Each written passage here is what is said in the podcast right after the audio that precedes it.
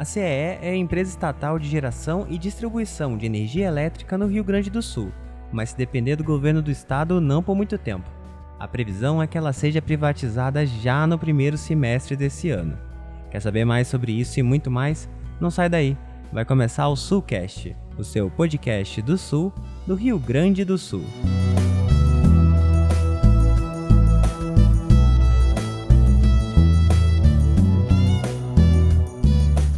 E aí, pessoal, sejam todos muito bem-vindos para a nossa sexta edição do Sulcast. Eu sou o Laércio Diniz e eu tô, claro, mais uma vez muito bem acompanhado do meu amigo Douglas Dutra. Como vocês sabem, começou desde a semana passada o processo de vacinação contra o Covid-19 no Brasil e no Rio Grande do Sul. E aí, Douglas, aproveita que vai dar oi e conta pra gente quantas pessoas já foram imunizadas. Oi, Laércio, oi, pessoal. Então, até agora temos registros de cerca de 1 milhão e 200 mil doses já aplicadas. Só aqui no Rio Grande do Sul, 109.579 pessoas já foram imunizadas. É importante a gente destacar que o Rio Grande do Sul é, proporcionalmente, o estado com maior número de imunizados até agora. 0,96% da população do estado já está vacinada. O único estado com a porcentagem maior é o Distrito Federal, mas que tem uma população bem menor. Para se ter noção, a média da porcentagem de imunizados em todo o país é de cerca de 0,78%. A gente espera que cada vez mais pessoas tenham acesso à vacina, porque ainda falta muito para que essa imunização comece de fato a impedir a circulação do vírus. A maior parte dos especialistas concorda que, para interromper a disseminação do coronavírus, cerca de 80% da população precisa estar vacinada. Mas é isso, Vamos continuar respeitando o isolamento e as normas de segurança e torcer para que o governo federal agilize a distribuição, a produção e até a compra de doses e insumos de outros países. Mas fala aí, Laércio, qual é a previsão do tempo dessa semana para a região sul? O calor vai dar uma trégua, ele continua, vai chover, a chuva vai vir com força? O que, que vem por aí? Então, Douglas, o calor essa semana deve dar uma diminuída, mas segundo as previsões, as chuvas continuam e continuam com força. Como eu falei, né, a temperatura vai baixar na região sul, não deve ficar muito acima dos 30 graus. Em Piratini, por exemplo, a máxima até a terça-feira não vai passar dos 25 e a partir da quarta vai subir até os 30 e se manter assim até o fim da semana. Já em Pelotas, a previsão é de calor para a maior parte da semana, com as temperaturas máximas encostando nos 30 graus e as temperaturas mínimas não ficando abaixo dos 20. Em Rio Grande, o calor não vai ser tão severo, mas em compensação, a previsão é de chuva durante quase toda a semana. E não é só em Rio Grande, durante toda a semana temos previsão de chuva nas principais cidades da região. Além de Pelotas, Piratini e Rio Grande, nas cidades de Canguçu, Arroio Grande, Jaguarão e Chuí, também deve chover bastante. É importante lembrar que se já não é recomendável sair de casa normalmente, é ainda mais arriscado em dias de chuva, já que a tendência é que as pessoas se aglomerem em lugares fechados para se proteger, o que pode acelerar a propagação do Covid. É, pessoal, vamos nos proteger, porque enquanto a vacina não chega para mais pessoas, o isolamento ainda é o método mais efetivo para conter o contágio. Mas vamos mudar um pouco de assunto agora. Como alguns de vocês devem saber, a CED, nossa companhia estadual de distribuição de energia e que atende quase 2 milhões de pessoas em 71 municípios, está no meio de um processo de privatização. No ano passado, foi aprovada uma PEC que retirou a exigência de plebiscito para a venda de estatais, abrindo espaço para que esse processo se iniciasse. O leilão, que foi adiado recentemente, tem a previsão de ser realizado no dia 31 de março e pode receber propostas até o dia 26 do mesmo mês. O lance mínimo para a estatal é de 50 mil reais. E não é só a CE Distribuição que vai ser vendida, os ativos de geração e transmissão que estão sob controle da CEGT, também devem ser leiloados no começo do ano. A previsão é que o edital seja lançado em abril e o leilão da subsidiária ocorra entre maio e junho. Além disso, a Companhia de Gás do Estado, a Sulgás, também deve ser leiloada ainda no primeiro semestre. O governo do estado diz que a crise financeira e o acúmulo de dívidas são os principais problemas que levaram a CE a iniciar esse processo de privatização. Para o Estado, a venda dessa e de outras estatais visa diminuir as dívidas públicas, viabilizar novos investimentos em infraestrutura energética e investir em áreas consideradas prioritárias. Além disso, ao privatizar todas essas estatais, o Rio Grande do Sul espera entrar no plano de recuperação fiscal do governo federal, que oferece uma série de vantagens, mas que também exige algumas contrapartidas, como, por exemplo, a privatização de empresas públicas. Eu trabalho também na Rádio Nativa e tive a oportunidade de conversar com o Lúcio do Prado Nunes. Ele é diretor administrativo da CE e deu mais detalhes sobre esse processo. Confere aí. Lúcio, a CE está passando por um processo importante, prolongado e bastante político uh, de privatização. Como está sendo esse andamento desse processo? Qual a expectativa para os próximos meses? Isso vai se tornar uma realidade em breve? Processo extremamente técnico. Os políticos quebraram a empresa. Isso comprovadamente, uma empresa que tem um passivo aí bilionário, hoje ela acumula dívidas bilionárias, 3,3 milhões de prejuízo cada 24 horas, e nós com muita responsabilidade estamos tratando esse momento de desestatização para privatizarmos. Nós acreditamos aí que o processo ele vai ser muito rápido, uma vez que tem vários interessados. A empresa é uma empresa que atende 72 municípios e aqui, especificamente a nossa região, a nossa Zona Sul, ela é a maior é, beneficiada com a estrutura da, da, da distribuição. Existem investimentos para serem executados, a gente sabe, porém não é um processo momentâneo deste governo, é uma herança em que ninguém gostaria de estar hoje vendendo parte do seu patrimônio. Porém, ou nós vendemos a companhia para sanar, ou nós vamos seguir utilizando do imposto que é pago pelos usuários e não repassando ao Estado. Tem funções, só para que tu saiba, na, no organograma da empresa que recebem 157% a mais do que o mercado paga. Então, além disso, tem uma série de problemas em que os governos nunca resolveram e de forma responsável estamos fazendo enfrentamento com a sociedade, explicando a real situação da empresa e que se não feita de forma saudável para o Estado, ela poderá acumular e chegar a 7 bilhões de reais as dívidas da companhia, da distribuidora principalmente. E para o consumidor, para o cliente da CE, que é o que mais se preocupa também, de que forma essa, esse atendimento, por exemplo, pode mudar no processo de privatização, e para cidades pequenas também, como Piratini e Pedro Machado, o que muda com esse processo de privatização da companhia? A iniciativa privada não precisa licitar, ele vai executar. Então, o que nós temos sim que monitorar são os agentes políticos que devem cobrar da agência reguladora e a sociedade participar disso. Nós temos toda uma burocracia por ser pública. Eu não tenho dúvida que uma empresa privada vai ser muito mais ágil em todo esse processo. Nós precisamos sim de agilidade que a pública não tem. Para licitar certas ferramentas, certos, eh, fazer certos investimentos demoram até seis meses, um ano. O processo no momento da desestatização que privatizarmos a companhia, certamente que o beneficiado vai ser o usuário. Os municípios pequenos aqui da região especialmente, tem um déficit muito grande de capacidade energética. Indústrias, empresas deixam de se instalar nos municípios por não terem condições energéticas de suprir a sua demanda. A CE vem arrastando essa demanda também ao, ao longo do tempo, mas uma grande preocupação é se o setor público não faz, o setor privado também não vai fazer, porque o retorno uh, de investimento seria muito demorado.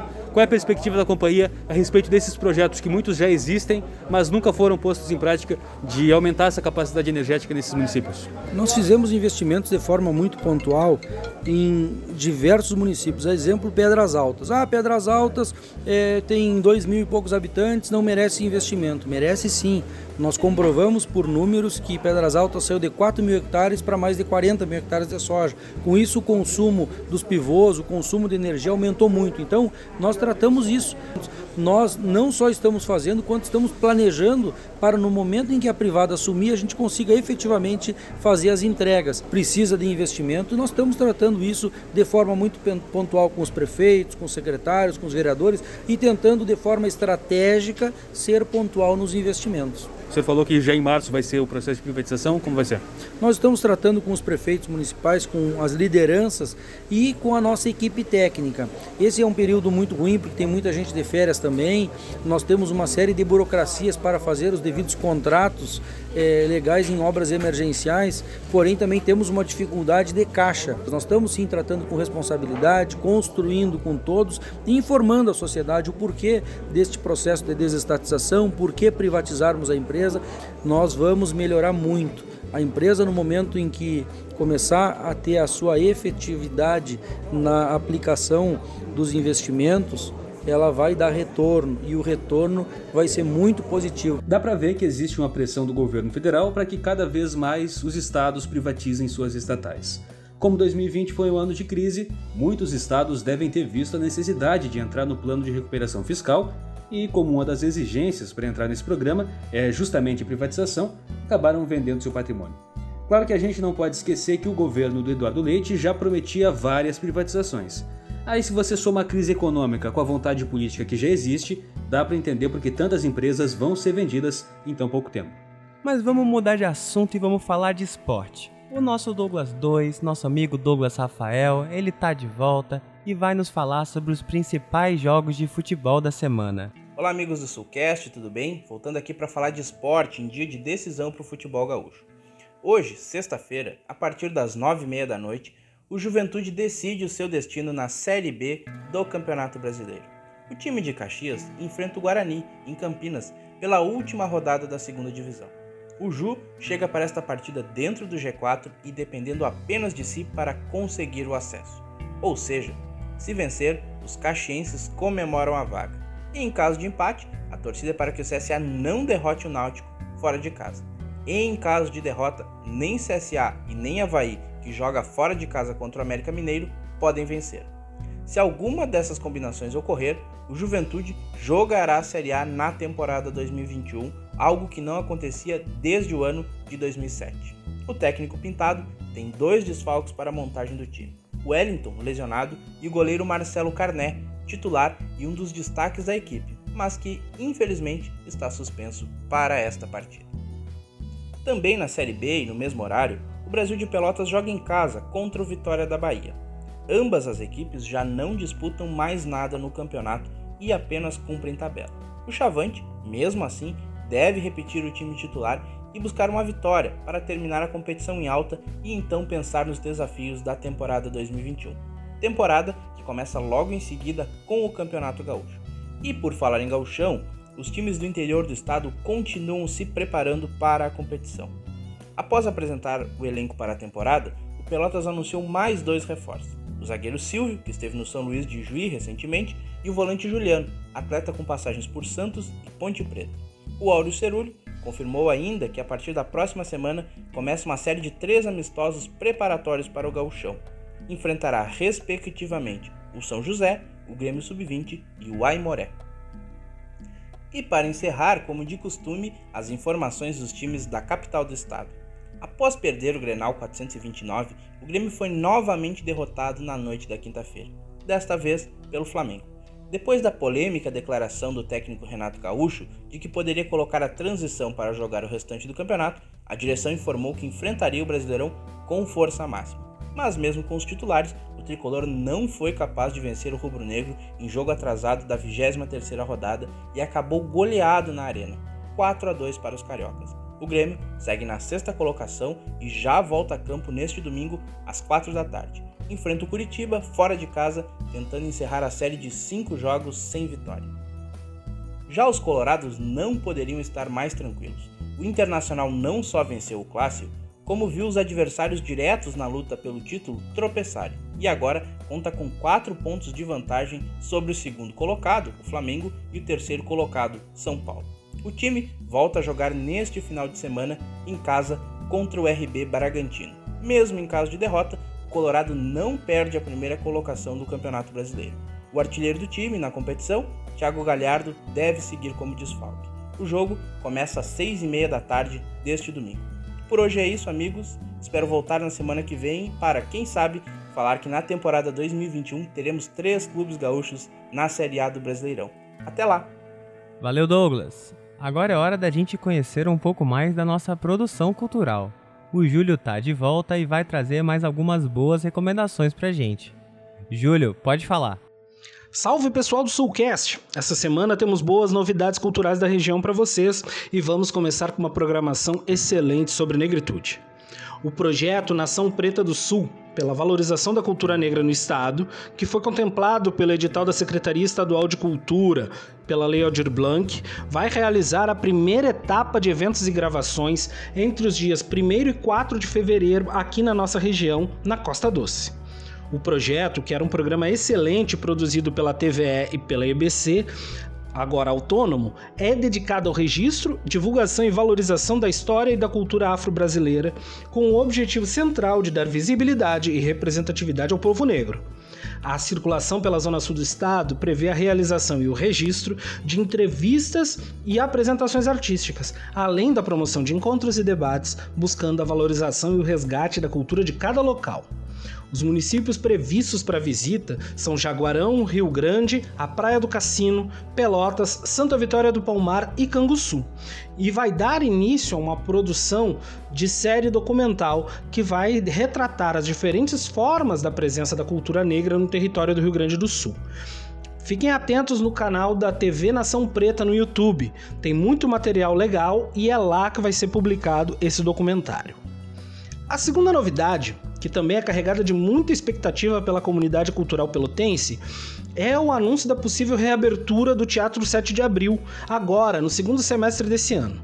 A prefeita Paula Mascarenhas encarregou o ex-secretário de Cultura Jorge Rona da diretoria do teatro, que é para assegurar que a última etapa do restauro seja concluída dentro do prazo e também para planejar o seu funcionamento.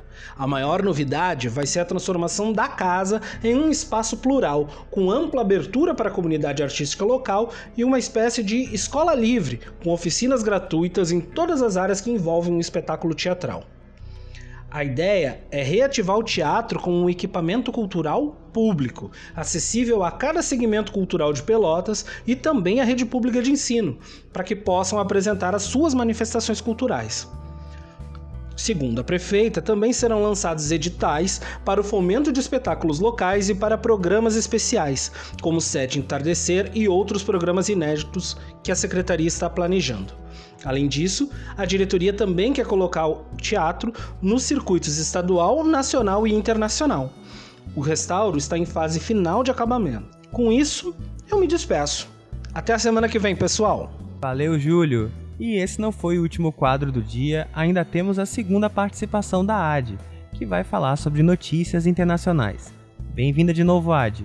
Conta aí pra gente o que aconteceu no mundo durante a semana. Olá, Laércio. Olá, Douglas. Essa semana, Wall Street foi sacudida por uma trollagem dos usuários do Reddit. As grandes corporações apostaram na queda das ações da empresa GameStop na Bolsa de Valores de Nova York. Para quem não conhece, a GameStop é uma loja de venda de videogames em mídia física e vinha perdendo valor na bolsa justamente por isso, que as empresas têm apostado mais e mais em mídias 100% digitais. Enfim, os mais de 3 milhões de usuários do subfórum do Reddit, Wall Street Bets, se mobilizaram e compraram umas ações, subindo o preço. Dessa forma, as grandes corporações que apostaram contra a GameStop tiveram perdas milionárias. E os trolladores pretendem fazer isso com outras empresas também, como a BlackBerry. Nos Estados Unidos já temos aí mais de uma semana de governo Joe Biden e o novo presidente já desfez muita coisa que Donald Trump decidiu nos últimos quatro anos. Entre as medidas, os Estados Unidos vão voltar a financiar projetos da ONU de apoio a palestinos refugiados e devem voltar ao Acordo de Paris. No entanto, as relações com China e Irã não devem mudar muito. Joe Biden manteve o veto de Trump ao 5G da chinesa Huawei. A porta-voz da Casa Branca, Jane Paskey, disse que o equipamento é feito por fornecedores não confiáveis. No caso do Irã, a administração Biden pretende retomar o acordo nuclear negociado por Barack Obama. Em 2018, Trump retirou o país desse acordo. Agora, Biden gostaria que o acordo retomasse, desde que o Irã deu o primeiro passo. Mas o país também tem outros problemas internos para resolver. O Departamento de Segurança Interna dos Estados Unidos emitiu um alerta de risco de terrorismo doméstico motivado pela vitória de Joe Biden. Os apoiadores de Donald Trump seguem se organizando em aplicativos de mensagens criptografadas como o Telegram, e outras redes sociais, como o Gab. O ex-presidente também criou um gabinete em seu resort Mar-a-Lago, na Flórida, onde vai coordenar suas atividades políticas e de aliados. Na Europa, a Pfizer e a Moderna estão com atraso na entrega das vacinas contra a Covid-19. Isso tem causado muita confusão por lá e alguns membros da União Europeia, como a Alemanha, por exemplo, têm defendido a suspensão da exportação dos imunizantes. Ou seja, todas as vacinas produzidas na Europa ficariam na Europa. Caso isso aconteça, isso impactaria na distribuição de vacinas em países que não têm fabricação própria dos imunizantes fabricados na Europa, como o Brasil, por exemplo. Eu vou ficando por aqui agora é com vocês, Douglas e Laércio. Valeu, Adi, pela tua participação. A UFPEL, a nossa maior universidade da região sul e a segunda maior do estado, vem enfrentando problemas financeiros desde o ano passado e esse ano parece que a situação vai piorar ainda mais. Isso mesmo, pelo segundo ano consecutivo, a instituição sofreu uma diminuição no orçamento de custeio. E não foi uma redução pequena, não. Esse ano, a universidade vai receber 22,5% a menos de dinheiro, o que corresponde a uma diminuição de 16 milhões e meio de reais por ano. É uma péssima notícia que fica ainda pior. Além dessa diminuição no valor previsto para o ano, a universidade está recebendo apenas uma parcela desse valor já reduzido. Em janeiro, a UFPEL recebeu apenas 25% dos recursos que estavam previstos. Isso porque o Congresso Nacional ainda não votou a Lei Orçamentária Anual, a LOA, de 2021, que fez com que todas as instituições federais recebessem apenas uma fração do orçamento mensal. A UFPEL, segundo nota divulgada pela assessoria de imprensa, vai usar essa parcela já recebida para atender as despesas obrigatórias de custeio. A gente não pode esquecer que os pesquisadores das universidades e dos institutos federais, eles também são agentes valiosos no combate à pandemia. É preocupante um corte severo como esse, justamente no momento que a gente precisa tanto da ciência. Sim, só aqui na região sul, a UFPEL vem realizando um trabalho muito importante nessa luta contra o Covid. Se a gente parasse para falar de todas as ações que a universidade já tomou para auxiliar no combate à pandemia, a gente ia precisar de um programa inteiro só para isso. Se você tem curiosidade, vai no site da UFPEL Pesquisa Covid, são mais de 400 resultados de eventos, pesquisas e ações envolvendo o coronavírus. Quando você tira dinheiro da universidade, você está na prática limitando o progresso científico e colocando a população em uma situação ainda mais vulnerável. E com isso a gente encerra nosso último episódio do Sulcast do mês de janeiro. Eu espero que vocês tenham gostado de ouvir, tanto quanto a gente gostou de produzir esse conteúdo. Semana que vem a gente tá de volta e eu vou adiantar. Fevereiro vai ser um mês bem importante. A gente vai ter a estreia de um novo programa aqui. É isso aí. E o que a gente pode dizer é que vai ser um programa mensal e que vai ser apresentado por uma pessoa da nossa equipe. Logo logo a gente vai anunciar o programa nas redes sociais e vamos fazer o sorteio de dois livros bem legais para comemorar essa estreia. E se você não quer perder nada, eu sugiro que nos siga nas redes sociais. O Instagram é sul.cast e o Twitter é sul_cast. Muito obrigado pela audiência de vocês e até semana que vem. Valeu pela audiência, pessoal. Até mais.